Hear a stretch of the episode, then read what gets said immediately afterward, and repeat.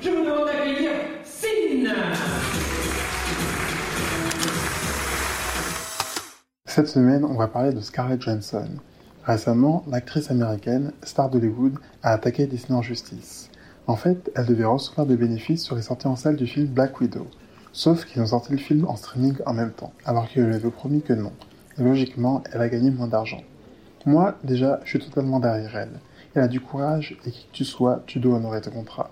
Mais j'ai quand même envie de dire, Scarlett, qui croit encore aux promesses Surtout une promesse de Disney. Est-ce que tu fais confiance aux mêmes personnes qui ont tué Mufasa et la maman de l'envie? Moi, je te dis franchement, Scarlett, les promesses, c'est comme les anniversaires en McDo et s'asseoir dans les caddies.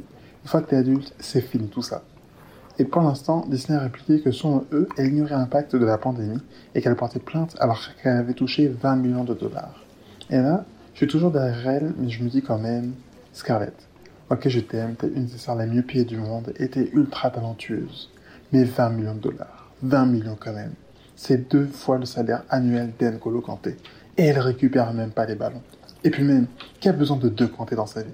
Normalement, un, ça suffit, ça suffit. Et voilà, je crois que je je vous laisse sur ça, c'était. Si vous appréciez le projet, pensez à l'exprimer en lui donnant la note maximale sur Apple Podcast et ailleurs, et en en parlant autour de vous. Vous pouvez aussi me rejoindre sur Instagram. Merci de votre écoute et à bientôt dans la Minute Douce.